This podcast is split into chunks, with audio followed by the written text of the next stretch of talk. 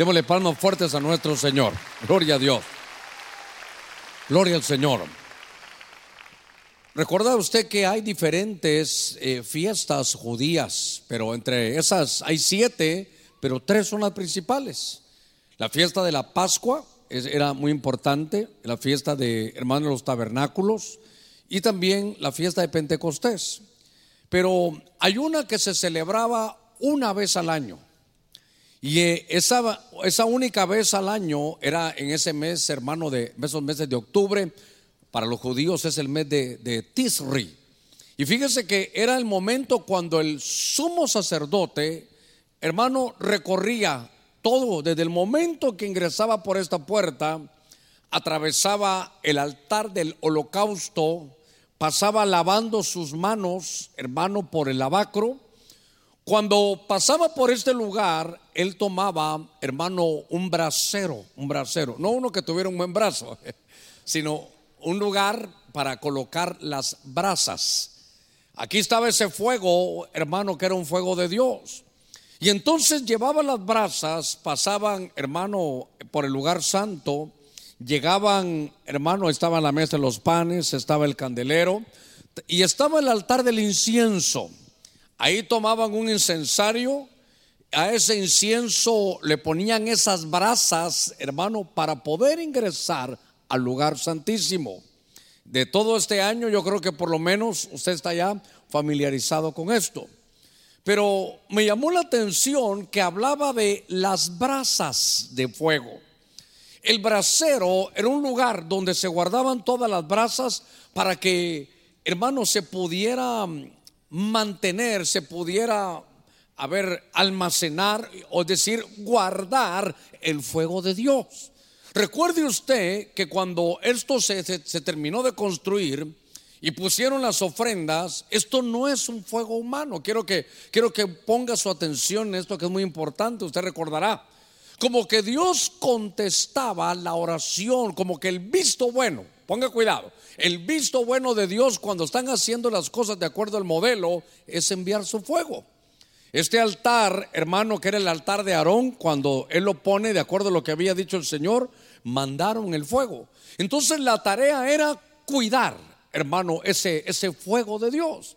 Eh, usted recordará, por ejemplo, Elías, hermano, lo que hace es un altar y desafía a aquellos profetas y les dice que el que sea de Dios, que, que baje fuego del cielo. Y usted recordará que Dios se agrada lo que está haciendo Elías y envía ese fuego. Ese era un fuego de Dios. Diga conmigo, fuego de Dios.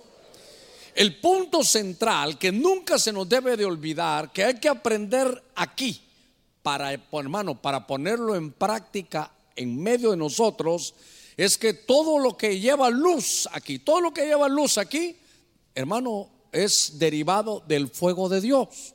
No hay otro tipo de fuego. Y cuando, y cuando unos sacerdotes como Nadab y Abiú trataron, hermano, de meter un fuego que no era de ese altar, se tomó como un fuego extraño.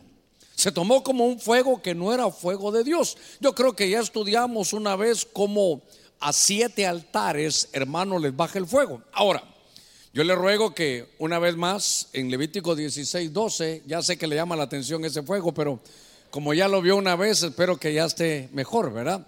Es como, hermanas, cuando ustedes se enamoraron de ese varón de Dios, ¿verdad? De ese varón de Dios que ahora si viene un puertorriqueño le voy a decir ese balón de Dios, porque ya, ya se puso fortachón. Usted lo vio la primera vez y dijo, Dios mío, no había visto a este hermano tan guapo aquí en la iglesia. Y usted también, hermano, cuando vio a la que ahora es su esposa, le vio por primera vez, dijo, ¿dónde se había escondido? El cielo se quedó incompleto porque un ángel ha caído. Usted todo lo que habrá dicho, ¿verdad? Pero me, llamó la, me llama la atención que usted la vio la primera vez de una cosa sensacional, maravillosa. Pero ya con, con todo el tiempo usted dice, bueno, ya se acostumbró a esa belleza. Espero que usted ya se haya acostumbrado a esa belleza. Bueno, se recuerda que cada vez yo dije, hermano, ya mejor apaguen el fuego, decía yo, ¿verdad? Que los hermanos viendo. Muy bien. Lo que quiero que vuelva a leer conmigo es Levítico 16, 12. Dice que el sacerdote tomará un incensario lleno de brasas de fuego de sobre el altar que está delante del Señor, sobre ese altar, y dos puñados de incienso aromático molido y lo llevará detrás del velo. Ahora, hoy no estamos en el orden y en algún momento, en un culto, eh, lo que queremos hacer es poner, armar todo el tabernáculo aquí, hermano. Tal vez va a ser un domingo que vamos a armar todo el tabernáculo y mañana y tarde vamos a hablar de eso, de algunos ángulos que sean diferentes para que usted lo pueda vislumbrar mejor. Pero usted recordará que en el, lugar santo estaba este altar del incienso. Este altar del incienso, obviamente, ¿verdad? Que aquí ponían todo lo que era ese, ese incienso aromático y aquí estaba, tranquilo, tranquilo, ya sé. Bueno, y aquí estaba entonces, hermano, el, incensario. Aquí estaba el incensario. No lo puedo agarrar porque lo voy a botar, pero aquí está el incensario. Entonces traían, hermano, como aquí estaba el, el um, este incienso, ponían el fuego y empezaba, lo pasaban a este incienso, aquí estaba el último velo y el sacerdote lo primero que tenía que hacer es llenar de humo y entonces él ya entraba, hermano, a aquel lugar donde estaba el arca del pacto, usted recordará. Pero dice que tomará brasas, hermano, de fuego del altar que está enfrente, es este altar.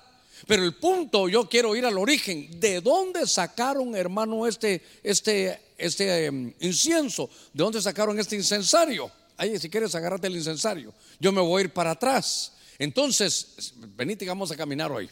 Venite para acá conmigo, déjate el hermano ahí.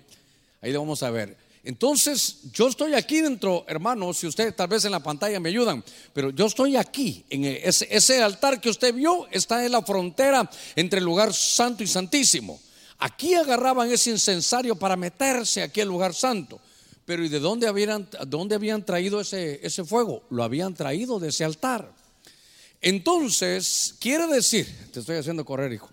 Entonces quiere decir que todo comenzaba porque el sacerdote subía, hermano, y venía aquí, Dios santo, y entonces, usted sabe que esto tenía, estaba el fuego encendido, no sé si van a poner ese fuego o no, pero por lo menos yo quiero que lo, que lo vea ahí.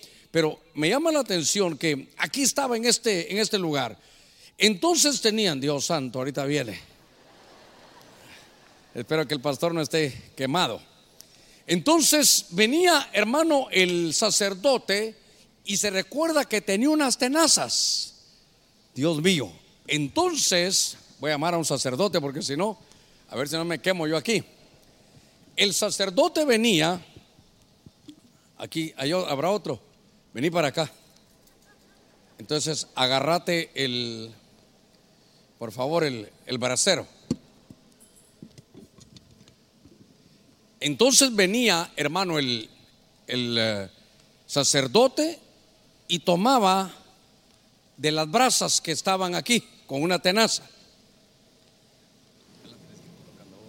y las ponía, hermano, aquí en el brasero.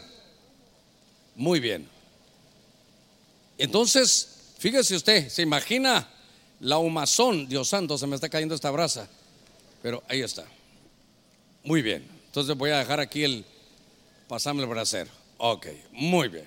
Hoy sí, hoy sí. Entonces, fíjese qué cosa. El sacerdote se movía en medio del tabernáculo con un brasero. Esto aquí para guardar las brasas. Entonces, lo que yo le digo es que él venía. Ahora, solo le ruego algo. Estas brasas, obviamente que son hermano, la leña ya llena, hermano, de ese fuego. ¿Y ese fuego de dónde vino? Perdón, ese fuego era un fuego que había caído del cielo, era fuego de Dios. Entonces la manera en que el sacerdote mantenía el fuego, hermano, ese es todo el mensaje de hoy. El sacerdote mantenía el fuego, hermano, en un brasero.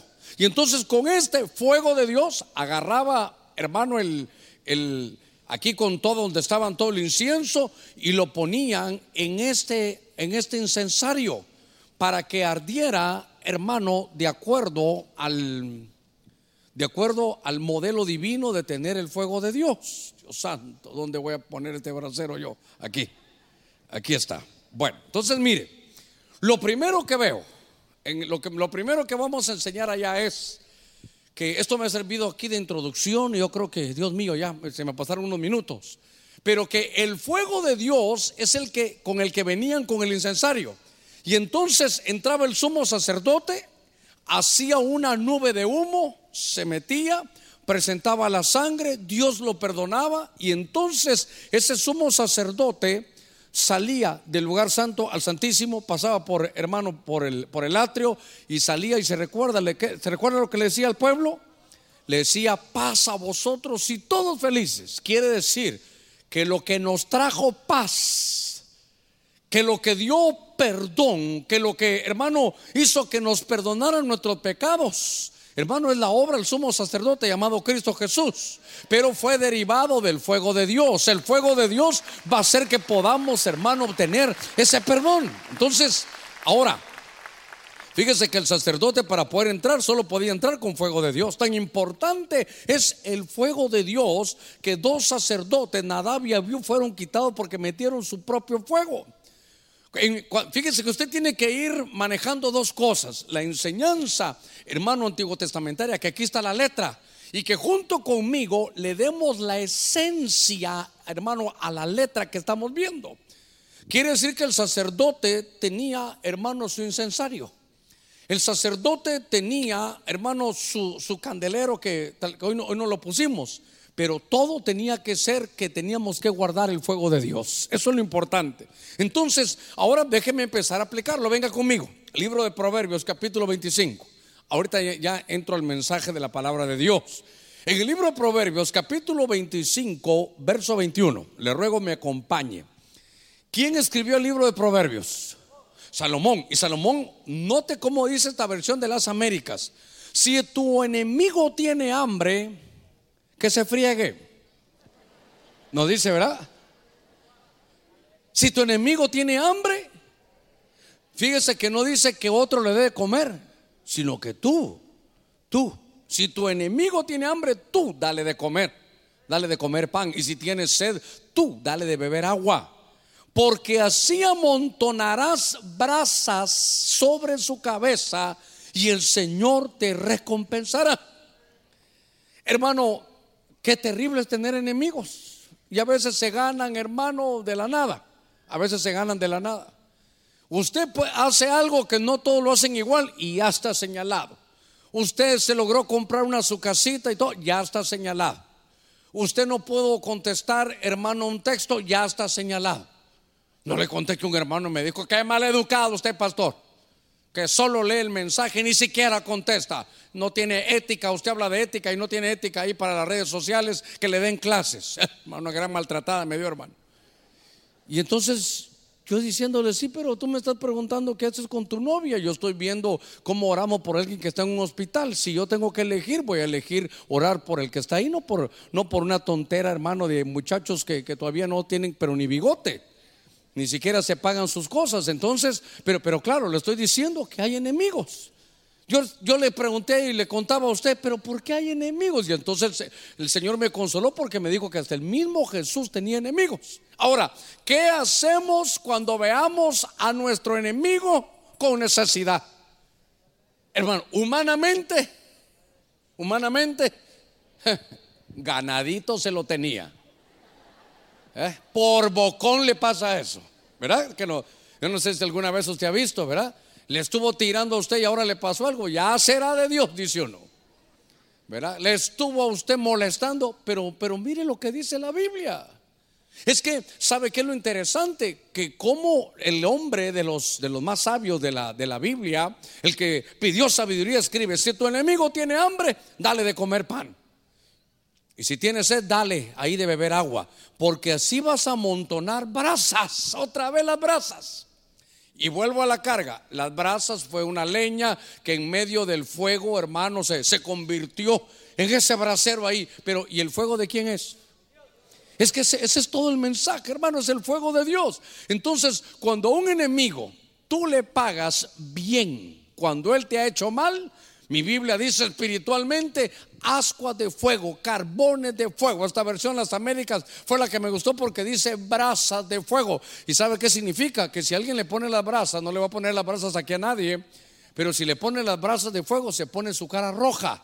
Eso significa que el enemigo va a terminar avergonzado él va a decir de verdad que este, este sí tiene algo, algo diferente de todos.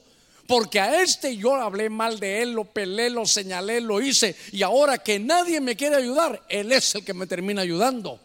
Entonces dice, ¿sabe qué va a pasar? Que él también va a decir, él tiene algo especial, sí, yo quiero conocer ese Dios del cielo que tú tienes, yo quiero conocer esa benevolencia, esa bondad que de pronto se ve en tu forma de actuar. Por eso, mire, hay, hay muchas cosas, pero yo recuerdo cuando en la Biblia se mira aquel hombre llamado Simei. Y Simei cuando David estaba en su momento de dificultad, se recuerda, David iba hermano callado porque no quería enfrentar a su propio hijo. Él no quería una guerra familiar, entonces mejor lo evitó. Y Simei, hermano, dicen que le iba, tirando tierra. Le iba diciendo sanguinario, ya viste desgraciado, ahora te vienen las maldiciones. Tú y empieza a decirle cosas y entonces como David iba con sus escuderos y con sus hermanos guerreros, uno sacó la espada, le dijo, mira, perdóneme, no, no me vaya a malinterpretar, pero le dijo, dijo, yo, ¿cómo permites que este perro? Vea que ya sabía que alguien se iba a reír, fíjese. Que este perrito te esté diciendo algo. Entonces, es que da risa porque yo oigo a los jóvenes allá de, hey, ¿verdad? Les digo yo, ¿por qué le dicen así? No, es que es nuestra forma de hablar. Y bueno, ya, no, no me quiero desviar. Pero le dice, ¿cómo vas a permitir que este perro te vaya a hacer algo? Yo lo puedo matar. Y entonces David, hermano, tenía estas brasas. Y entonces, ¿sabe qué dice David? No, no, déjenlo.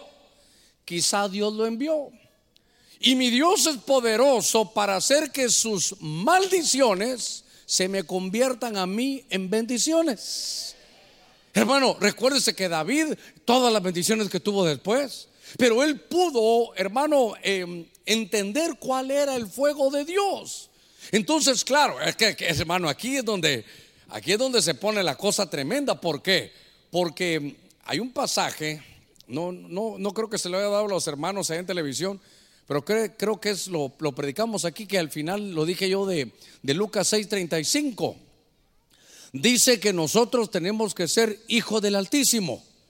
¿Y cómo se mira cuando somos hijos del Altísimo? Cuando pagamos bien por mal. Cuando el enemigo nos quiere hacer daño, alguien aquí, hermano humano, le, le, quiere hacer a usted daño y usted todavía lo bendice y usted lo perdona. Entonces dice la Biblia, hermano, que así cuando usted, hermano, le pone esos, ese, ese fuego de Dios en su cabeza, cuando usted no paga mal por mal, sino paga bien por mal. Por eso la Biblia, creo que en Romanos 12, 19 dice, no seas vencido de lo malo, sino vence con el bien el mal. Y entonces dice, entonces cuando hagas eso, serás hijo del Altísimo. Entonces, note usted que cómo saber si hay fuego de Dios, qué fácil es vibrar, qué fácil hermano, hasta cierto sentido, los que ya Dios nos ha dado esa bendición, hablar en lenguas, estar en medio del culto. Pero cuando se mide si hay fuego de Dios? cuando se mide si tú tienes el brasero? Cuando se mira que tú tengas, hermano, las brasas para ti? Para, hermano, ¿para qué voy a tener el brasero? ¿Para qué voy a guardar el brasero? Para preservar el fuego de Dios. Entonces el fuego de Dios hace que cuando el enemigo te haga mal, tú no, tú no le pagues igual. Yo siempre se lo he dicho a usted de esa manera. Es que si, si hacemos lo mismo que ellos hacen, ya somos iguales. Entonces hay que tener cuidado porque si un perro lo muerde y usted se le tira al perro y lo muerde, ya son dos perros los que están peleando ahí. Por eso es que usted es hijo de Dios y tiene que guardar el fuego de Dios. Y el fuego de Dios te va, te va a dar tal pasión que vas a poder ser como hijo del Altísimo. Vas a pagar, hermano, bien cuando te han hecho un mal. Ese, eso es tener el fuego de Dios. Mire qué lindo esto, muy bonito. Estaba, estaba leyendo la escritura y hay, hermano, cualquier cantidad de, de versos bíblicos acerca de esto. Pero es que a mí me interesa el preservar el fuego de Dios. Por favor, iglesia, solo recuerde algo. ¿Cómo comenzó la iglesia en Pentecostés? Con lenguas de fuego. El Señor puso su fuego en nosotros. Hay que preservar el fuego de Dios. Eh, mire, ¿sabe qué? Aquí qué es? ¿Esto funciona con el fuego de Dios o no funciona? Entonces nosotros, ahora como iglesia de Cristo, o tenemos el fuego de Dios o esto no funciona. Porque para tener fuego extraño, para meter fuego extraño, hermano, eso es como, como, como aquella, hermano, ¿cómo se dice, hermano? Aquella cosas de, como llamarada de tusa, decía mi abuela. Espero que no sea nada malo, pero la tusa es, hermano, aquel con aquella como está seca ya lo que está, lo que preserva el elote. Esa, esa, esas hojas que preservan al elote cuando ya, hermanos, se secaron, allá en mi extierra se le llamaban tusa. Y usted le prende fuego a eso. Y es una llamarada, pero así, mire, usted le prende fuego y, usted dice que tremendo, pero igual. Usted solo es hoy, sí, ya mañana no. Hoy hermano está danzando y brincando y mañana hermano, estaba tirado. ¿Por qué? Porque eso, eso, eso es fuego, hermano humano. Y entonces empecé a buscar, fíjese en la escritura, acompáñame el libro de Isaías capítulo 6, venga conmigo.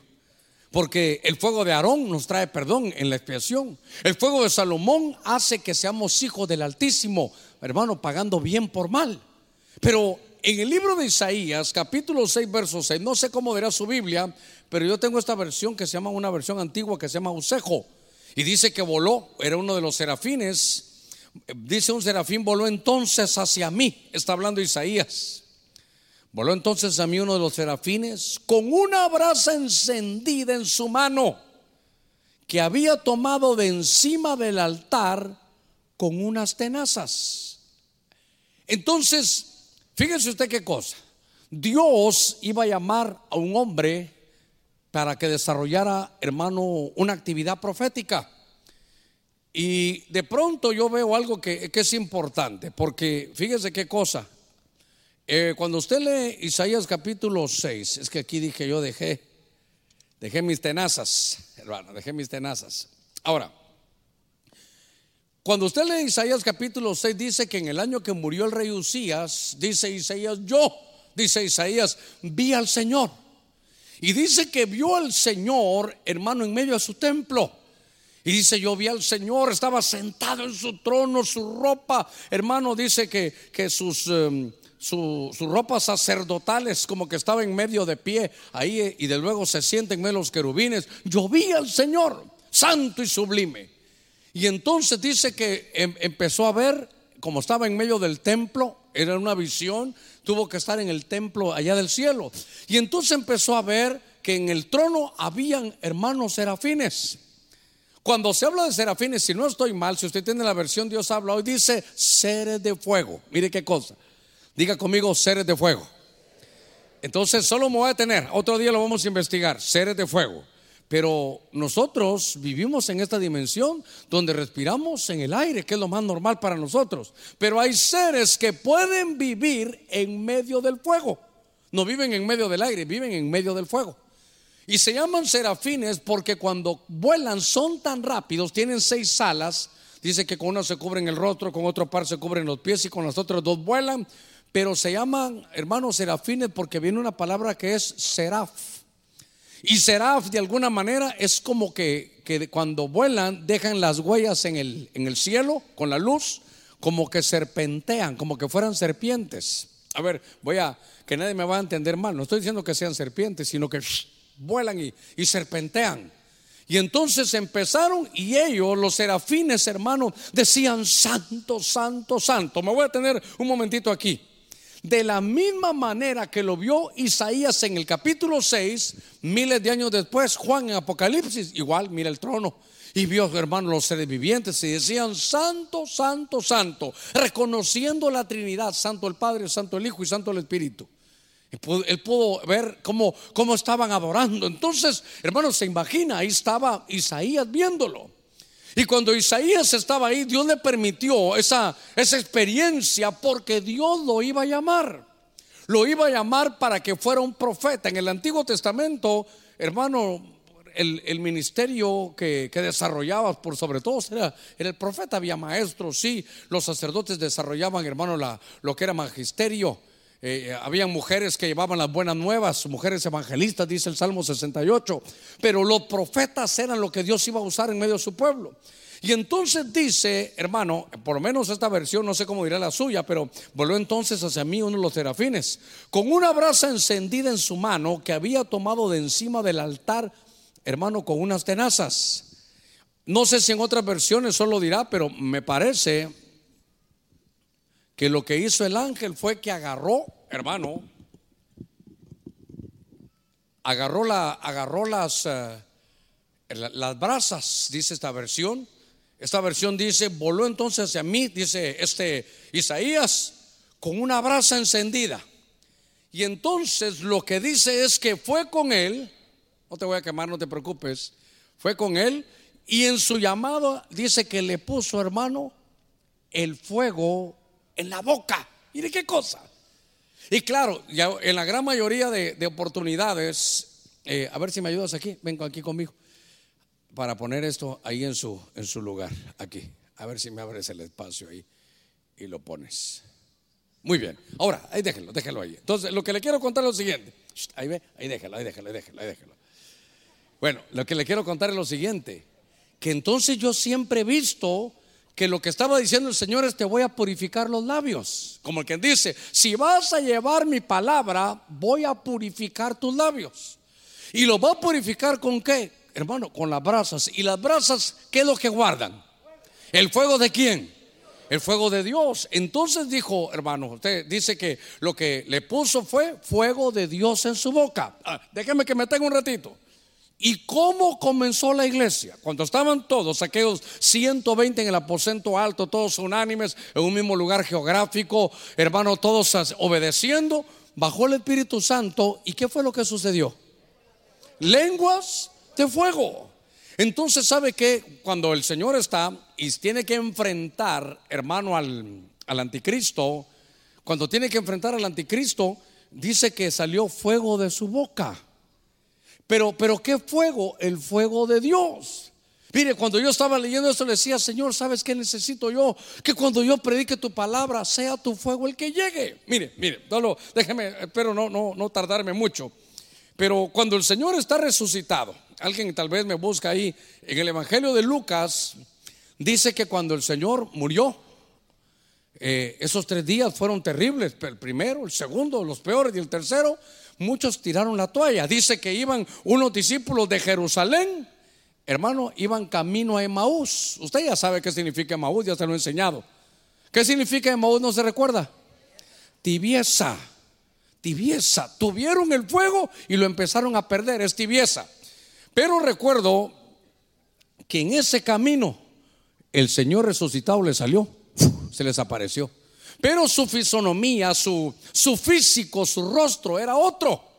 Y entonces empezó a hablar, a hablar, y dice que ellos dijeron, nos hablaba tan lindo que le, dijera, que le dijeron, quédate con nosotros, ya se hace tarde, mejor quédate. Y dice que él se quedó, hermano, por un momento, y luego se desapareció.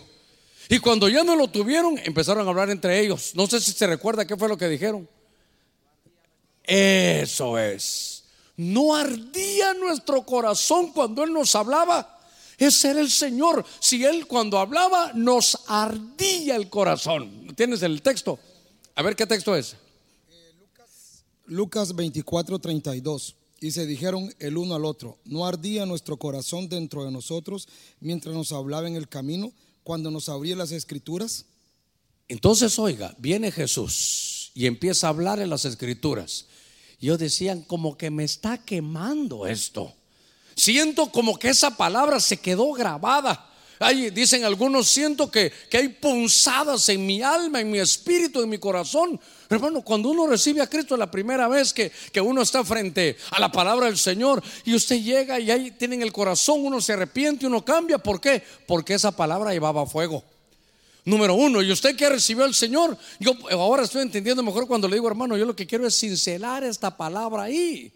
Yo sabe que quiero marcársela como se marca con fuego, grabarle que usted se vaya ahí, hermano, y que se lleve la palabra aquí, brasas, o que se lleve fuego de Dios, porque eso es lo que llega al corazón. ¿Sabe usted que nos han dado un privilegio? El Señor a los ministros que Él llama les da un privilegio a los ministros del Espíritu que Él llama.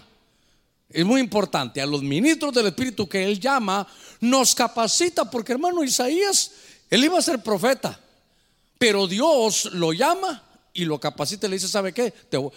uno, yo siempre he predicado, te, te voy a purificar y está bien, pero hay algo más, voy a poner de mi fuego en tu boca.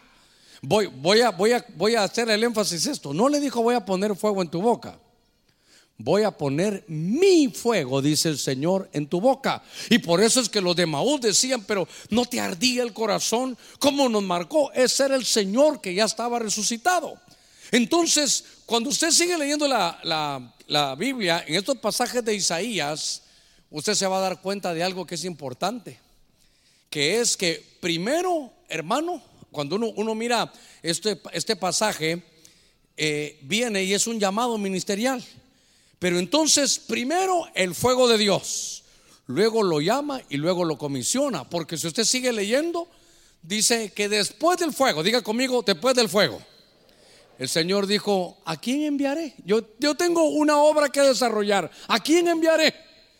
Y ya, hermano, Isaías, con el fuego de Dios en su boca, ¿qué le dijo? Heme aquí, envíame a mí. Y Dios lo envió. Entonces yo dijera que nadie que no tenga el fuego de Dios, que no haga ninguna comisión del Señor, porque no vas a llevar ese fuego. Ese fuego del Espíritu solo Dios lo pone. Eso no, eso no es el pastor, eso no es nadie, es el mismo Señor el que te llama, te pone el fuego, hermano, y luego te comisiona. Es, es, es, importante mantener ese fuego de Dios. ¿Cuál es el éxito de hermano de estos profetas?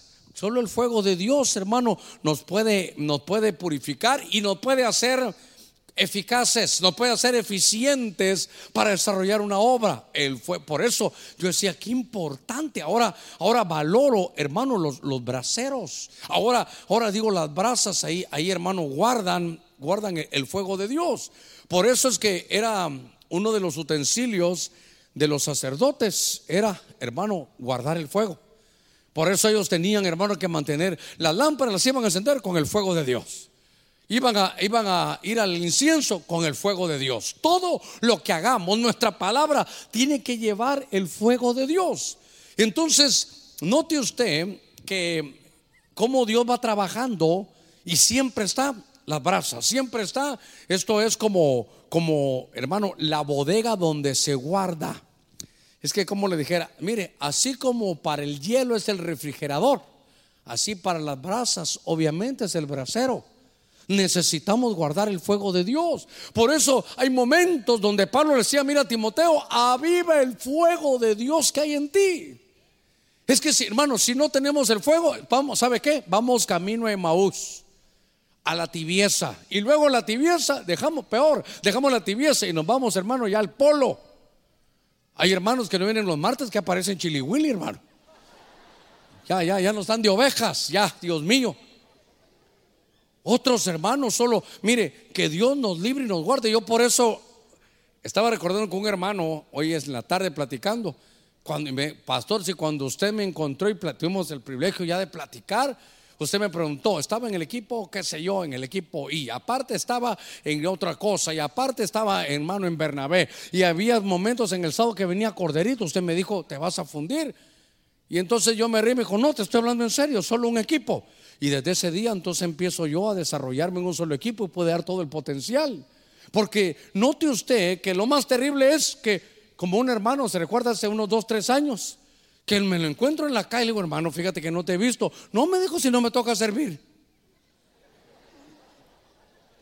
Pero él, él, él, muy serio, muy, eh, muy espontáneo, hermano. No, si no me toca servir. Perdona, le dije. Y entonces tú llegas cuando, cuando te toca servir. Pues así me enseñaron, me dijo él. Y yo dije, ¿en dónde fue eso? ¿En Corderitos? ¿Fue en mayordomía? Fue un discipulado. ¿Dónde está el que te enseñó para que lo ahorque? Dije yo, ¿verdad, hermano? Cuando, cuando yo le expliqué, ay, pastor, yo pensé que uno tenía que venir solo cuando le tocaba servir. Yo por dentro pensé, cuando venga, si solo estás sirviendo así, no sirves para nada, le iba a decir yo, hermano. Porque el fuego de Dios se va a perderse, se va a apagar. Mire, primer libro de Reyes, venga conmigo, capítulo 19, verso 6. Le voy a leer la versión, hermano, de Dios habla hoy. Dice, Elías miró a su alrededor y vio que cerca de su cabecera había una torta cocida sobre las brasas. Yo subrayé mi Biblia sobre las brasas y una jarra de agua. Entonces se levantó y comió y bebió. Después se volvió a acostar. Hermano, ¿se recuerda qué estaba haciendo Elías en ese momento? Hermano, estaba durmiendo. ¿En dónde, dónde estaba durmiendo? Hermano, y es el capítulo, ¿qué? 19. En el 17 comienza la vida de Elías. En el 18, una campaña tremenda contra los profetas, hermanos falsos. Baja fuego del cielo, hermano. Y en el 19, está deprimido. Mire, ¿sabe cómo le llamo yo? El profeta de fuego, pero apagado. Se hacía llover fuego del cielo. Fíjese que Elías no solo hacía llover fuego sobre su altar, no que cuando venían, hermano, ese Elías se le iba la mano porque decía, Señor, tu palabra dice que ponga fuego sobre sus cabezas, pero dale triple unción y los quemaba. Sí, léalo, de 50 en 50. Mandaron 50 para que lo fueran a ver y fuego del cielo decía, quemados todos. Sí, le iban a decir, fíjate acá que fuimos a buscar, le decían a Jezabel, fuimos a buscar a Elías. Y chamuscó a los 50, manden otros 50. ¿Se imagina? Están entre esos 50, hermano. Camino al churrasco iba uno. Y viene, y si no estoy mal, otra vez, fuego del cielo, hermano, y, y se queman. Entonces, hermano, mandan el tercero, el tercer ejército de 50. Cuando vieron a Elías, dijeron, Elías, Elías, en paz, no vayas a pedirle a Dios que baje fuego del cielo, en paz. Y entonces me llama la atención de ver un hombre tan poderoso, pero ahora está tan apagado. Y entonces está en medio, déjeme decirlo así, de una depresión. Fíjese que a veces hay gente, ¿verdad? Que como solo esa palabra la aprendió y le gusta, hermano. Estoy deprimido, hermano. ¿Cómo está? Deprimido, hermano. Pero, pero yo le digo, la vieja guardia, los que somos de la vieja guardia, usted ya sabe la historia. Aquí me gustaba cuando Ninosca, hermano, nos contaba cómo doña Anabela nunca les dejó que estuvieran deprimidas. A chancletazo limpio, hermano. Que estoy deprimida, venía aquí, te voy a deprimir. Un chancletazo. Dicen que a mi, a mi cuñado, le decía a mi suegra, hermano, le decía, mira, si, me, si te vas a oír, empezá a correr. Empezá a correr ya pero corre bastante porque yo no sé hasta dónde vas a llegar, pero en algún momento te vas a cansar y yo voy a ir en taxi. Y cuando te agarre, mejor morirte en el camino porque te voy a matar a chancletazos. Entonces ya no se movía, fíjese, ahí se quedaba en la casa. Eso es para que no se me vaya. Era la chancleta de fuego esa, hermano. Bueno, lo que, lo que quiero contarle y decirle es que ahora está hermano Elías deprimido. Y entonces Dios envía un ángel. Y en el ángel, hermano, que llega ahí, pone unas brasas. Y pone entonces, hermano, un, pan. Es que estos hermanos, Dios mío, me están mal acostumbrando, hermano. Espérame, me están mal acostumbrando. Espérame, voy a traerme. Ah, no, si ustedes, no, no, no, si ustedes tienen todo aquí, no. ¿Sabe qué es lo peor? Que después uno se mal acostumbra, ¿verdad? Y después el martes ya voy a querer yo que serafines estén volando aquí en el templo y todo, ¿verdad? Dios santo. Gloria al Señor. Gloria a Dios. Voy a dejar aquí esto. Entonces, mire pues. Ahora viene Elías que está deprimido. Y entonces dice que baja un ángel. Hermano, baja un ángel. A ver, déjeme ver. Fíjese que baja un ángel. Deja de estarme filmando, hijo. Oye, estos, estos son, ¿cómo se llama cuando mandan, cuando filman todos los errores, hermano? Las... Ok, entonces, ahora viene, aquí lo vamos a poner, mandan un ángel y hay que sacar a Elías de la depresión. La depresión, ¿sabe qué es? Que quiere estar solo, no quiere ver a nadie, ni sus mejores amigos, no quiere ver a nadie. ¿Sabe qué es la depresión? Duerme de día y está despierto de noche, puro tecolote, hermano, en la noche. Sí, ya, ya no va a trabajar, deja de trabajar. Hermano, está mire, se esconde, sus salidas son en la noche, hermano, ya aparece Drácula, hermano, son en la noche. Y entonces ahora viene, hermano, un ángel y va a poner un pan. Ponle ahí un pan, un panecito. Es que los hermanos casi que traen una panadería, son tremendos. Entonces, ahora está Elías tan deprimido que Dios le envía un ángel. Ahora, y yo estaba pensando, si Dios le envió un ángel, hermano, eran los días de Elías. Y si el rey Acab era, hermano, el, el rey de ese momento, ese rey, esto lo tenía olvidado. Este, de esto no había nada, estaba olvidado. Fue un tiempo de oscurantismo. Se había levantado Jezabel, era un matriarcado, hermano, terrible. Era Jezabel la que mandaba ahí. Jezabel era la esposa del rey de Israel y era bruja. Cuando se encuentran le dice, no, si, ¿qué tengo que ver yo contigo? Y entonces le dice, porque tu madre con sus hechicerías. Y entonces ahora, como que está bajo un episodio, hermano, de ataque de tinieblas. No me atrevo a decir que había una hechicería de parte, hermano, de, de Jezabel, pero, pero estaba deprimido. Estaba el, hermano, el profeta de fuego estaba apagado y deprimido. Y entonces yo digo, bueno, si un ángel le trajo esa comida, el ángel le arregló, entonces ¿de dónde trajo las brasas? Las brasas las trajo, pero ni siquiera era del fuego de aquí, porque el fuego de aquí que habían puesto en esto, esto lo tenían olvidado, no había fuego de Dios. Diga conmigo, no había fuego de Dios. Eso fue un tiempo de oscurantismo. Cuando el rey Acab, hermano, dice que no hubo un rey que se, que se destruyera tanto como Acab. ¿Por qué? Porque su mujer era la que mandaba, era Jezabel, que era hechicera y mandaba. Ahí se había casado en yugo, es igual, el número uno hermano de Israel. Ahora, entonces lo que veo ahora es que viene, hermano, y le van a dar un alimento. Había un panecito aquí que vio que estaba calidad.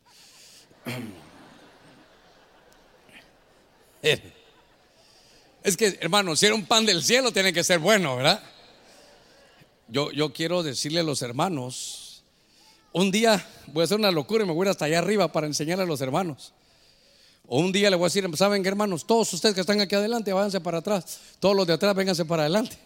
¿Verdad? Pero, pero, miren este pan, hermano. Es que baguette no me gusta como que fuera para vago, ¿verdad? Pero, pero, pero es un pan briosito, crocante, delicioso. Pero Pero, pero miren ustedes, miren el panito, qué bien hechecito. De verdad. Yo lo vi allá y casi le pego una mordida. Ya lo dije también, mire qué panito, qué panecito. Para que miren que a usted ya le dio hambre, espérate, de lejos, de lejos, de lejos, de lejos. De lejos. Mire qué. Qué, qué bien hecho. Ahora, este me gustó tanto que yo diría, ¿cómo sería, hermano, el pan del cielo? No sé. Pero un ángel baja. Tranquila, sierva, tranquila, no le vaya. Pero si metió jamón y queso ahí. Está tan bien hecho que dan ganas de comérselo, pero yo no sé de qué material es. Pero si no, no, no. Está tan bien hecho. Ahora, ¿para qué le? Bueno, primero para que vean qué trabajo más hermoso el de los hermanos. A ver, démosle palmas fuertes al Señor. Mire qué trabajo más hermoso ese. Entonces, el ángel le trae comida del cielo. Pero, pero mire el, hermano, si era una comida del cielo, a ver, le voy a hacer publicidad a alguien ahí. ¿Por qué no trajeron un subway del cielo? Ya hechecito y todo. ¿Por qué Dios hace las cosas y dice que le pusieron un pan, se llama pan ugá? Y ese pan es un pan que se cocina sobre las cenizas de las brasas. Mire, hermano, déjeme decirle algo. Yo cuando estaba leyendo eso apartaba mis cosas para mí y decía, Señor, entonces cuando a mí me toque ministrar, yo tengo que preparar un pan Estoy hablando espiritualmente para que usted se lo coma, pero necesito que el pan lo cocines tú con las brasas del cielo. ¿Por qué? Porque va a traer el fuego de Dios, va a traer alimento. Esto, esto hermano, es, es, es diferente. Este es un, este es alimento del cielo. Mire, ¿sabe qué? Dice que creo que hasta la segunda vez, entonces hermano, hasta la segunda vez, y ahora se llevaron el, Aquí lo tienes tú, aquí lo tienes tú. Total que estoy haciendo un relajo aquí. Muy bien. Entonces dice que le dejaron a, Elías y sabe que hay ángeles, hermanos sacerdotes. Seguramente era alguien así, era un ángel sacerdote. Y entonces en las brasas, diga conmigo las brasas, las brasas guardan el fuego de Dios. Entonces aquí estaban cocinándose y había una jarra de agua. Note que este alimento, cuando te canses lo puedes dejar ahí, se lo trajeron del cielo. Y entonces eh, estábamos haciendo las cuentas y hermano, o 180 millas, o, o para que lo entendamos bien, dice que lo comió ya, lo, lo despiertan, ¿sabe qué? Lo sacan de su depresión. Y entonces corre de ese lugar al monte Oreb durante 40 días. Y los que han hecho esos trazos que a mí me gustan, dice que eran 320 kilómetros. Hermano, empezó a correr, empezó a caminar. Y entonces me llamó la atención que un pan del cielo, pero, pero cocinado bajo las brasas de, ¿sabe qué? Que ese pan tenga el fuego de Dios. Yo le digo, Señor, ¿sabes qué? Dame de ese pan. Claro, yo hasta ganas de dar una mordidita me daban, pero ese pan es para usted. Entonces, ¿sabe qué? El pan de Dios que está cocinado bajo las brasas del cielo, ese es el pan que te saca de la depresión. Ese es el pan que te quita, hermano, lo que no sirve. Ese es, ese es el pan que te quita esa tristeza que degenera. Ese es el pan que te consuela, el pan que te da fuerza, el pan que te va a hacer llegar hasta, hermano, el mismo monte de Dios. No importa qué tan deprimido hayas venido, el fuego de Dios está aquí. El Espíritu Santo es el que lo lleva y te lo lleva a tu espíritu para que te saque de esa depresión. Porque algunos dicen, no, yo no estoy deprimido, pero, pero, hermano, duermen de día, están despiertos de noche. Ahí pasan, hermano, todo. Ya no se juntan con nadie, hermano. Quieren estar solos tienen sus hábitos todos cambiados, hermano. Ese es alguien que está deprimido. Entonces me, llamó la atención cómo el hermano, las brasas es, el, ¿saben qué? Son los depositarios del fuego de Dios. ¿Con qué razón los sacerdotes lo guardaban tanto? Eh, déjenme agarrar otra vez mi, ahí me lo arman ustedes aquí, miren. Aquí me vuelvan a armar mi, mi brasero me lo voy a llevar en un ratito, que ese es trabajo sacerdotal. Y este panecito, algunas hermanas se lo querían comer, pero no sé qué les hubiera pasado. Bueno, entonces, ¿cómo Dios hace tantas cosas, hermano? Fíjese que, que hubo un hermano que tuvo una experiencia. Y ese hermano tuvo una experiencia porque un ángel lo visitó y le dijo, te voy a dar del alimento del cielo, en una visión. Y entonces dice que le dio, hermano, pero un pedacito, un pedacito que apenas lo metió, hermano, en su, en su boca, se deshizo en su boca y dice que le dio, hermano, una sensación de satisfacción, hermano, de la, como que hubiera comido lo más delicioso en la cantidad exacta. Y entonces, hermano, me decía, así de ser en el cielo, vamos a comer, pero por satisfacción, vamos a comer para quedar, hermano, con una satisfacción que tal vez nunca hemos tenido. Porque yo no sé si a usted le ha pasado que uno agarra un buen plato y hay un momento donde uno está, pero satisfecho. Ah, pero siempre saca uno el cochinón después, hermano. ¿Quiere otra? ¿Quiere repetirse? Sí, dice uno. Y mire, lo veo con ganas, echémonos el tercero. Y cuando ya sale uno, ya, ah, eso ya, ya, ya perdió la satisfacción. Este Elías come de ese pan y el fuego de Dios quema su depresión. Mire, quema el cansancio espiritual. Es, a veces uno está, ¿sabe qué? Quemado. Yo, eso lo hemos platicado. Aquí podemos decir, otros dirían que aquí estaba él eh, no solo deprimido, sino quemado.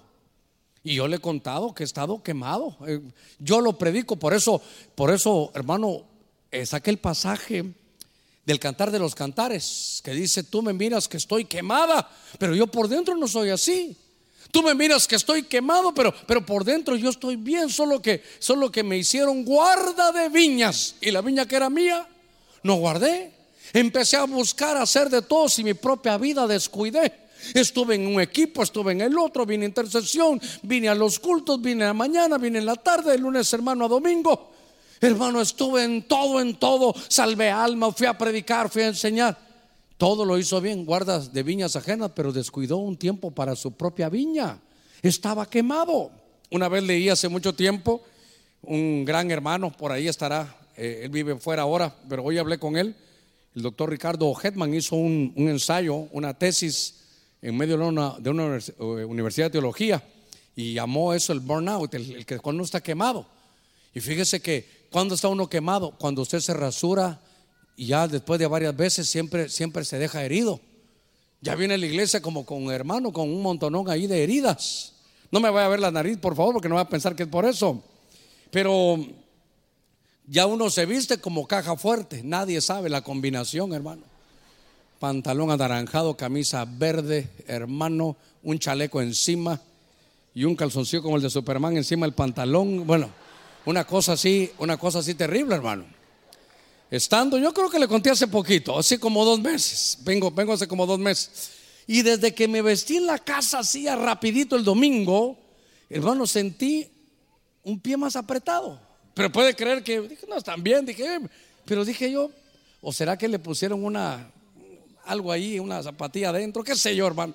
Pero yo sentía que el pie izquierdo estaba un poquitito más apretado. Pero vine al culto, aquí estuve, ministré, nadie me dijo nada. Pero voy a orar por los ancianos del equipo B para no decirle nombres. Y estando con ellos, vamos a orar, Padre, gracias por tu cielo. Entonces uno se pone así.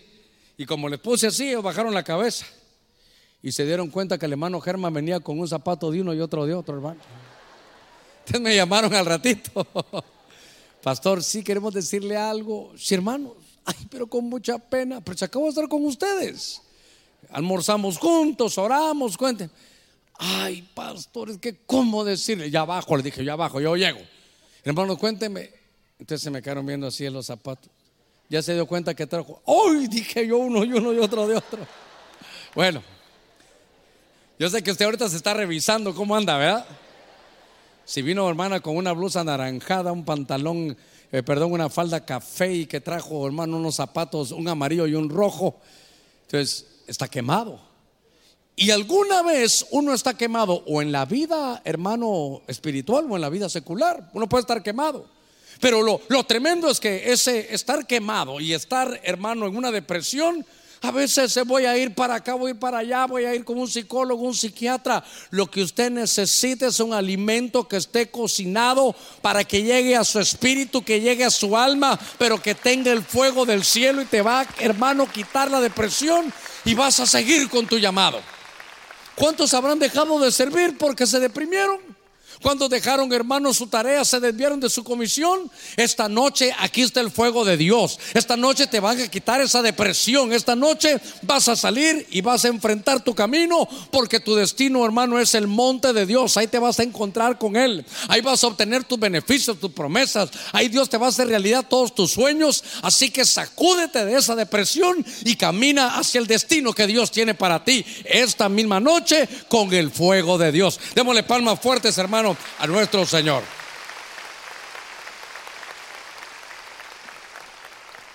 En el libro del Cantar de los Cantares, la amada ahí que aparece es la Sulamita. Sulamita es como el, el femenino de Salomón.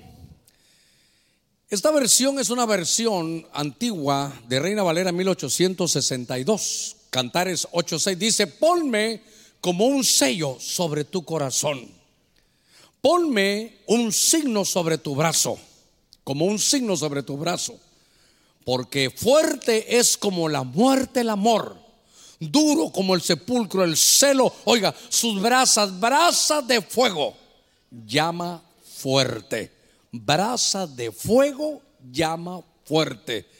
Dice que el amor es más fuerte que la muerte. Tan fuerte como la muerte, dice esta versión.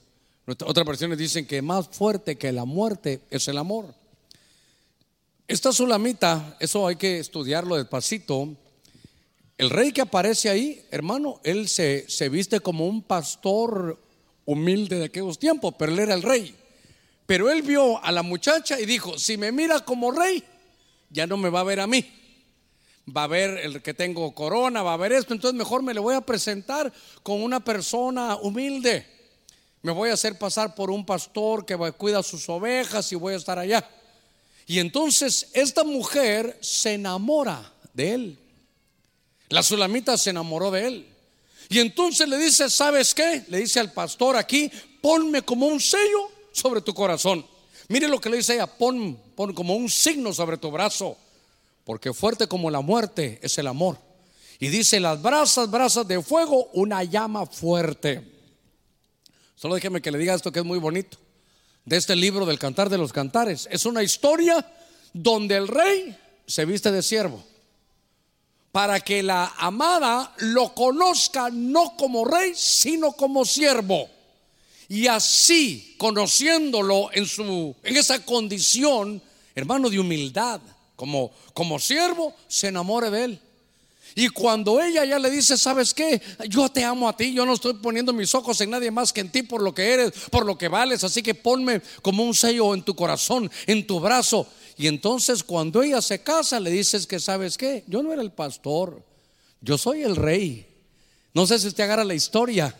¿Sabe qué? El rey de reyes y señor de señores no vino a la tierra y se presentó, hermano, con un caballo blanco haciendo cualquier cosa con toda su divinidad, sino que se despojó a sí mismo y se hizo una condición como de siervo, como de hombre. Y siendo en esa condición fue a la cruz. Ahí pasó, hermano, ignominias y vergüenzas. Y entonces ahora nos presentan a un Cristo sufriente. Y usted que es la amada, lo mira y dice, sí, ese pagó por mí. Pero ¿sabe qué? Él vino primero como siervo, pero ahora como viene como rey de reyes y como señor de señores, porque usted y yo nos hemos enamorado de ese Cristo maravilloso. Démosle palmas fuertes a nuestro Señor. Ah, qué lindo. Qué historia más hermosa. Es que esa es la historia del cantar de los cantares, que el rey se viste de siervo y ella se enamora. Ahora, mire qué lindo esto, porque esta es la historia de Cristo y la iglesia. Pero entonces dice, brasa de fuego llama fuerte. Entonces la palabra, hermano, no recuerdo si es shalabet o shelebet, pero shalebet, esa es llama. Dice, brasa de fuego, una llama fuerte. ¿Sabe qué? Es una llama divina. Hoy sí, tal vez me, ponen esa llama de ese altar. Si, si, se puede, ¿verdad? Si no, eso a usted le gusta que ese altar esté funcionando, solo que hace un ruidito por ahí. Pero lo que están diciendo es que más fuerte que la muerte es el amor. Y el amor se mide, hermano, como un fuego. Y entonces ahora dice, qué tremendo, ahora que te amo, hay sobre mí, dice la amada, una llama de fuego. Pero en el original ese shalebet o shelebet es una llama de Dios, es un fuego de Dios. Hermano, le voy a decir algo. Realmente usted mira que en el final de los tiempos el amor de muchos se enfriará. Usted ya se dio cuenta que la primera exhortación de todo el Apocalipsis a la iglesia es, veo cómo trabajas, veo, veo que te juntan los martes, que pones sacerdotes, que bajas el tabernáculo, veo que estás mejor que antes, pero tengo una cosa contra ti. ¿Cuál es, ¿Qué es lo que tenía? Has dejado tu primer amor. Has perdido la llama. Ya no usa, hermano, ya no hay esa, esa pasión. Es que, hermano, mire, mire. Ay, Dios mío, yo no sé ni cuánto tiempo llevo, Dios santo, cuánto. ya se acabó, dice hermano. Dios santo. Renuncio y reprendo. El reloj no marque las horas porque voy a enloquecer.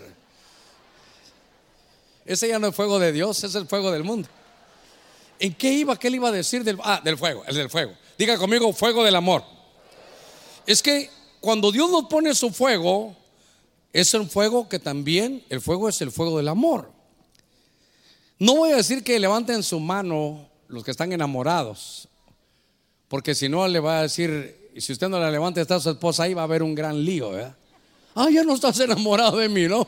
Anda a pedirme cena ahorita que lleguemos, pues le va a decir, ¿verdad? Pero la experiencia de estar enamorado es una pasión, es un fuego, hermano, es un fuego en todos los sentidos es como una pasión. Yo le he dicho. Por eso uno debe de medir si estamos enamorados o no. Por ejemplo, no voy a meter en líos, hermano.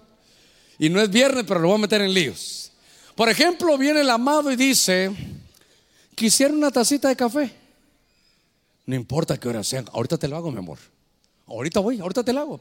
Tranquilito. ¿Cómo lo crees? ¿Con azúcar o sin azúcar? ¿Cómo querés el café negro? Ahí le está tirando, ¿eh? Ya no sabemos si es cómo quieres el café, coma negro. Entonces le dice con azúcar morena, se la devuelve, ¿verdad? Bueno, se la devuelve. Pero si usted pide un café ahorita, Ah, ya bajó, ya bajó el amor. Bueno, usted está diciendo, mi amor te está hablando, el Señor le estará diciendo a usted, ¿verdad? Pero déjeme que empate el partido. Eh, cielo, ¿me llevas ahorita al mall? Ahorita, mi amor. Sí, eh, hoy no hay culto. Eh, sí, no hay culto, pero, pero está jugando el maratón contra el Real España. Creo que ganamos, ¿verdad? No fue bien, ¿verdad? Bueno. Pero oiga, oiga, pero usted le dice, mi amor, Diego, ahí dejo el juego, aunque no se grabe. Para mí lo importante es estar contigo. Hay amor. Mi amor, ¿vas a venir hoy? Déjame ver. 8.40. Ya muy tarde, mi amor. Ya muy tarde, ya muy tarde. Pero ¿y cuando era su novia? Mi amor, 8.40. Y te cuento algo, mis papás se fueron al supermercado. ¡Ay! Ahorita voy, mi amor. Ahorita voy. Eh, pero no tengo carro, pago taxi. Ya no hay taxi, llamo a un hermano que me lleve. Ya no hay, me voy corriendo. ¿Por qué? Porque hay pasión. Los días martes ya sabemos que hay una enseñanza y el Espíritu te dice, ¿vas a ir al culto? Y usted dice, sí, ya pasé jueves, viernes, sábado, domingo, los dos cultos, pero si es para mi Señor, voy a ir. Algo hará el Señor conmigo, porque la iglesia, hermano, tiene pasión estar viendo.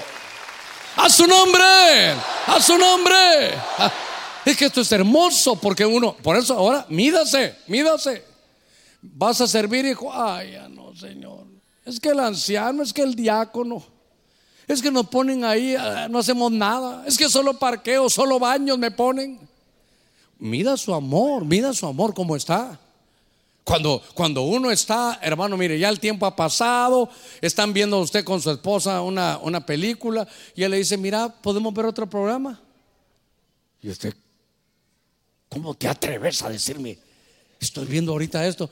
Pero me gustaría, mi amor, que fíjate que si no voy a ir a otro lugar. Entonces, como usted ama, no, mi amor, quédate, vamos a verlo juntos. Qué lindo. Y a la semana, ella viendo el final de la gaviota cuando ya se va volando. Y usted le dice, mi amor, fíjate que faltan 30 minutos para que se acabe mi partido. Mi amor, la, semana pasada tú me hiciste lo mismo ahora, por favor, miremos. Pero, ¿sabe qué? ¿Sabe? Ah, míralo, ahí está tu control.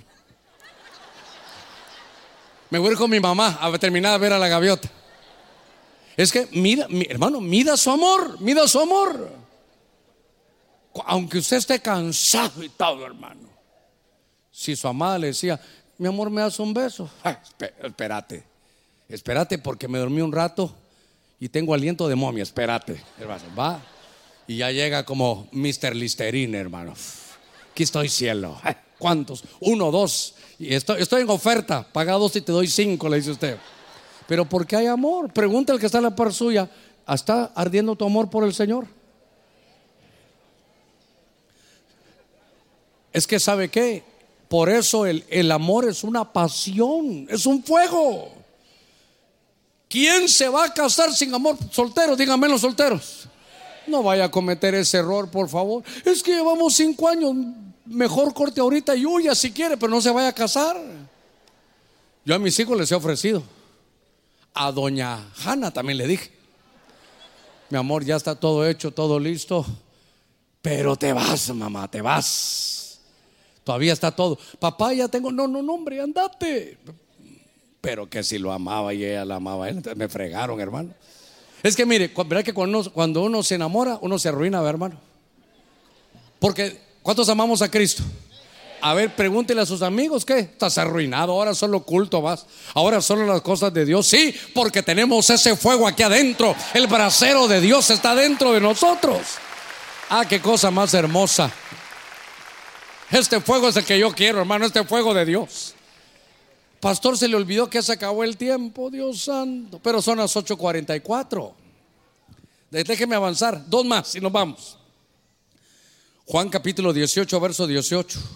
Y los siervos y los alguaciles estaban de pie calentándose junto a unas brasas que habían encendido porque hacía frío. Ahora, ahora ya no es tibio, porque hacía frío. Y Pedro Pedro, hermano, estaba también con ellos de pie y calentándose, hermano, ahí. ¿Sabe qué? Pedro ya seguía al Señor de lejos. Pedro seguía al Señor. Pedro creía en el Señor, pero, pero lo seguía de lejos. Y fíjese que de pronto, hermano, ya, ya estaba el, el Señor en medio de su prueba. Y cuando el Señor estaba en medio de su prueba, en los momentos más difíciles, Pedro, el más campeón, hermano, se le dio la espalda. Él sintió, quiero espiritualizar un poquito, él sintió el frío, ya no estaba tibio, ahora estaba frío. Y por eso fue a buscar las brasas para calentarse de nuevo. Pero estaba tan frío que le preguntan, ¿verdad que tú andabas con Jesús? No, yo no. No, no, no, si tú hablas, mire, le han de haber dicho, yo siempre lo he pensado. ¿Verdad que tú andabas con Jesús? Eh, amén. no, no, no. Gloria a Dios. Yo no he andado con Él. No, hombre, si mira cómo hablas. Amén. Gloria a Dios. Aleluya. Entonces le dijo, les dijo, no perritos, yo la verdad no ando con el Señor. ¿Sabe qué? Mire, se la puse suave. Porque dice que Pedro hasta maldijo. ¿Sabe cómo se llama eso? Apostasía. Eso ya no estar tibio, eso negó al Señor. Pero estaba cerca y mi brasero, aquí lo tienes tú. Pero él fue a correr, hermano, corrió a donde estaban las brasas. ¿Para qué? Para salir de su apostasía. Qué lindo es cuando uno viene a la iglesia, pero también déjeme verlo desde este ángulo, cuando uno se ha separado, uno se ha ido, ya no está tibio, porque el tibio, hermano, vive como, como mundano, pero aquí hace como que está bien, pero el frío ya ni viene. Pastor, ¿a quién está acusando? No, me estoy recordando de mis tiempos de Chili Willy, hermano. Estuve frío, frío. Entonces, cuando veo esto, no hay cosa más linda cuando uno llega al culto y empieza y cae ese fuego de Dios, esa presencia. Y uno, hermano, empieza a llorar, a decirle, Señor, me has tenido misericordia. He estado lejos de ti, pero tu fuego ha llegado, tu espíritu ha venido, me has tocado mi corazón y yo soy tuyo, no puedo quedarme ni vivir sin ti. Y uno, hermano, se reconcilia.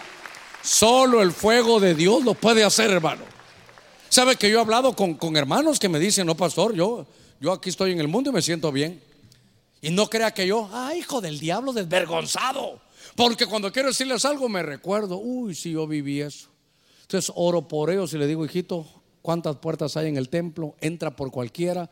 ¿Sabes qué? Cuando tengas problemas, allá me llamas, yo voy a estar. Porque no lo puedo forzar. No lo puedo decir, seguridad, venga, amárrenlo aquí. Aquí es que se quede en la iglesia amarrado hasta que, hasta que se reconcilie. No, hombre, hermano, la única manera de reconciliarlo es que las brasas de Dios vengan. Voy, a cerrar. Es que no creo que esté de preguntas, hermano, yo creo que está de orar. Mire, Juan 21, 9, voy a cerrar con esto. Entonces cuando bajaron a tierra vieron brasas ya puestas y un pescado colocado sobre ellas. Aquí están las... No, ahorita ya quitemos eso, espérame, déjame poner las brasas aquí. Ahí está. Entonces voy a, cerrar. En Juan capítulo 21 está Pedro, ya de bajón, hermano. Pedro ya bajoneado. El Señor se fue. Y entonces estaba ahí cuando de pronto el Señor se le aparece en el mar. Y cuando él llega, se tira, hermano, empieza a nadar. Y entonces llega, hermano, se, se, viste. Y el Señor dice que le tenía preparado. A ver dónde, dónde está. El Señor tenía preparado entre las brasas, hermano, un pez. Es que estos hermanos hasta pescados tienen, hermano. Dios santo. ¿Cuál será más bonito de todos estos? A ver, esta está calidad.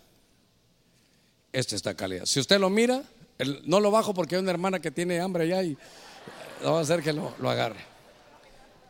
Aquí está. Hay que los de televisión lo pongan. Mire qué cosa esta. Es que ya no hay ni cómo terminar, hermano. Solo voy a resumirle, otro día le hablo despacito de esto. El Señor está resucitado. Diga conmigo, resucitado. Y ahora lo que hace el Señor es que Pedro llega, lo ve al Señor resucitado y el Señor dice que tenía en unas brasas un pez asado. Ahí esa era la comida. Otras versiones dicen que tenía miel y que entonces le dice a Pedro que coma. Voy a tenerme que ahorita vamos a cerrar, no voy a hacer preguntas, vamos a ministrar. Pero oiga esto. En la vida, ¿cómo comenzamos, hermano, el, el mensaje? Eh, ¿Se recuerda qué, es- qué dijimos cuando íbamos a, a ofrendar hoy? ¿No se recuerda sobre qué le hablé? ¿No se recuerda? Una ofrenda de un joven, ¿no se recuerda? Cinco panecitos de cebada. ¿Y cuántos? Dos pescados. ¿Por qué dos pescados? Porque en la vida de Jesús tenemos que verla del ángulo de dos peces. Cuando el Señor está, primero lo voy a decir rápidamente, hay que pagar el impuesto. Le dice, Pedro, ¿se recuerda? Ve, tira este anzuelo y un pez que estaba obviamente en el agua va a traer ahí para pagar el impuesto. Entonces, pez en el agua. Diga conmigo, pez en el agua. Pero luego también miro en la Biblia que se tragaron a Jonás un pez y se lo llevó hasta las partes más bajas de la tierra. La versión, hermano Huniman dice, hasta el infierno. Es Jonás 2.1. Se llevó a Jonás hasta el infierno. Entonces, hermano, en el infierno hay fuego. Entonces ese es un pez que sale del fuego. Entonces, en la vida del Señor se puede ver desde ese ángulo. Es el pez que sale del agua cuando Él se bautizó en agua. Bautizar es ser sumergido. Pero el Señor no solo se bautizó en agua, se bautizó, se sumergió en fuego. Cuando fue a las partes más bajas de la tierra y fue reducido a las cenizas en un altar como ese, pero en las dimensiones de la tierra, ahí abajo. Ahí fue reducido a cenizas y después resucitó. El Señor, y mire qué casualidad, que el signo de los cristianos en ese tiempo era un pez. Creo que se dice ixoi, creo que se dice en griego. El Señor marca su vida con esos dos peces porque salió del agua del Jordán y salió del fuego. En una, hermano, estamos en Él y nos limpia y nos purifica y en el otro nos salva de la muerte segunda. Cristo, por eso resucitado, saca el pez asado sobre las brasas. ¿Qué son las brasas? El fuego de Dios.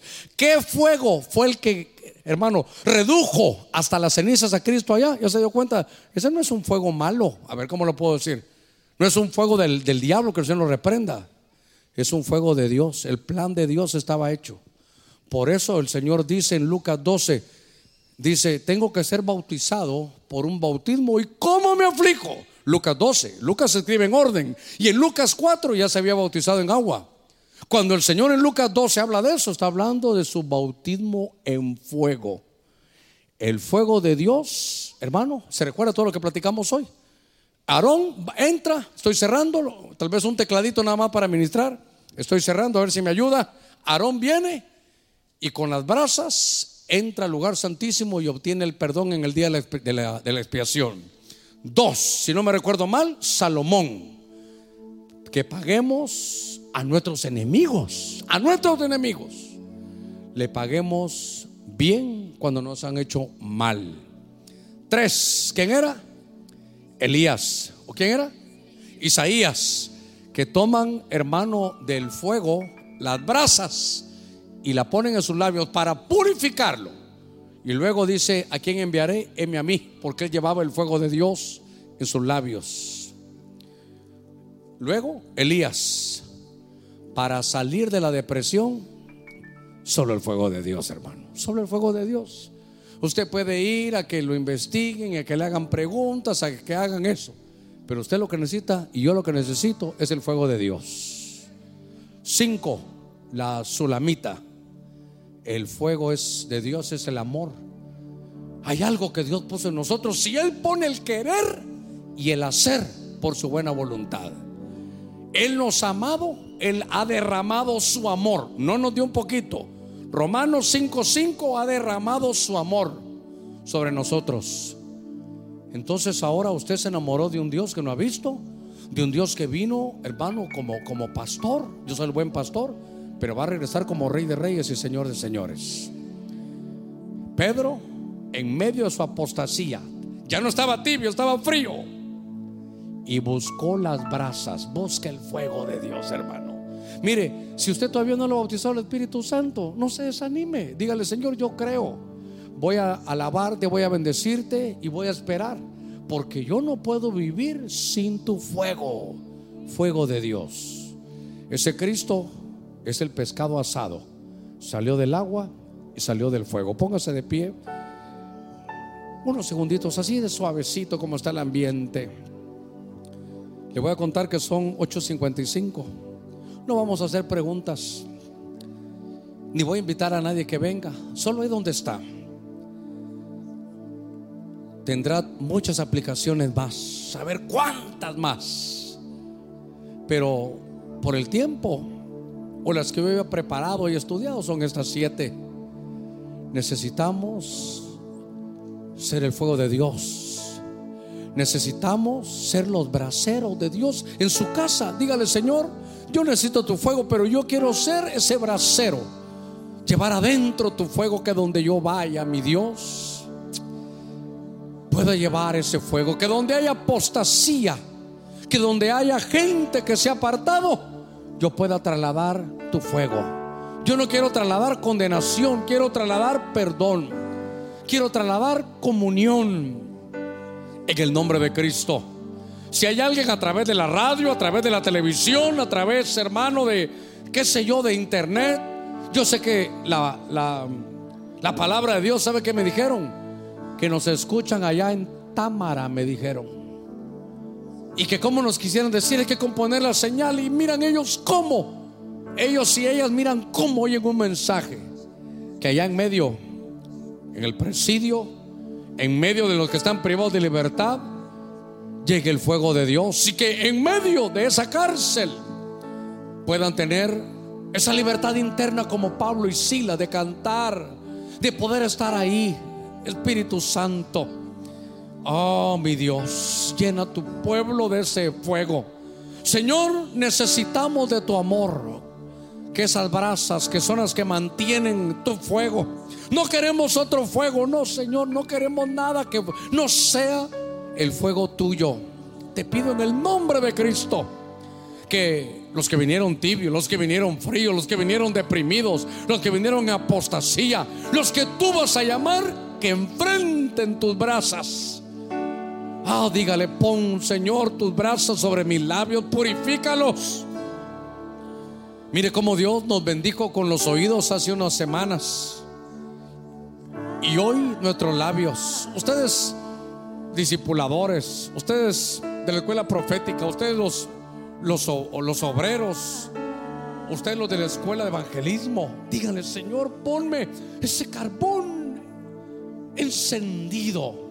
Ponme, Señor, esa brasa para purificar mis labios. Y que cuando yo hable, salga tu fuego, que traiga alivio, que traiga perdón, que traiga liberación. Manda tu fuego. Gracias, gracias, gracias, gracias. Fuego tuyo, fuego tuyo, fuego tuyo.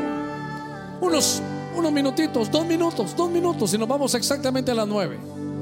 Solo disfruta estos dos minutos, diga el Espíritu Santo. Ah, manda de esos serafines que pongan esa brasa, ese carbón encendido en mis labios para que cuando hable, hable con el fuego de tu amor, con el fuego restaurador, con el fuego que quita todo lo que no sirve. Gracias, gracias, gracias Señor esta noche. Pez que sale del agua, pez que sale del fuego. Gracias. Gracias, gracias, gracias. Llénanos de tu fuego. Llénanos de tu fuego, Espíritu Santo, Espíritu Santo. Santo, Santo, llega a través de la radio. A todo lugar donde haya alguien que se ha enfriado, que va camino de Maús, márcanos con tu fuego en nuestro corazón. ¿Con qué razón decimos queremos arder de amor? por ti. Toda depresión, toda tibieza, toda frialdad.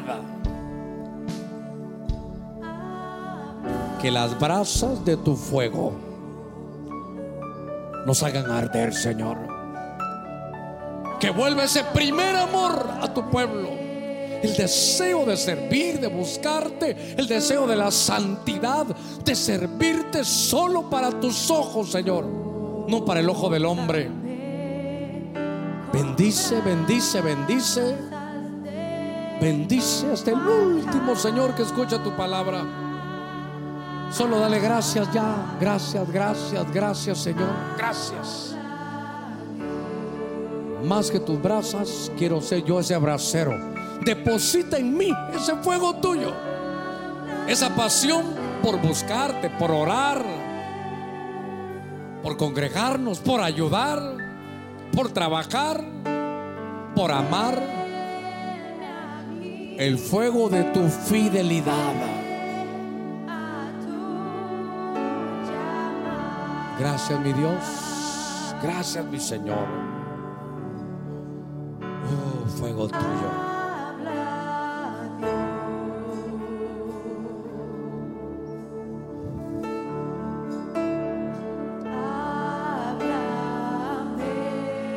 Lleva a tu pueblo con paz.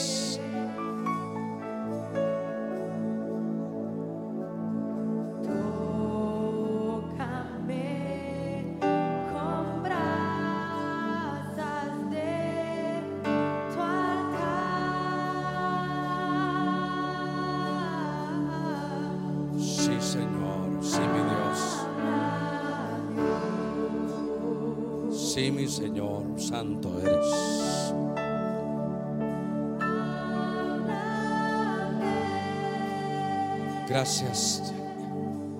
Llévanos encendidos.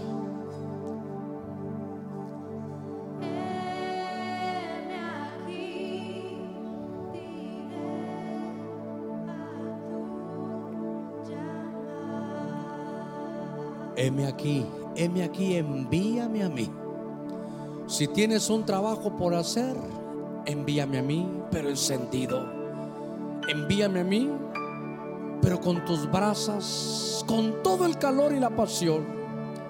Si te voy a servir, con toda la pasión. Padre, gracias. Lleva a tu pueblo como braceros, con todas esas brasas de tu fuego encendidos, en el nombre de Cristo. Gracias, Señor. Amén y amén.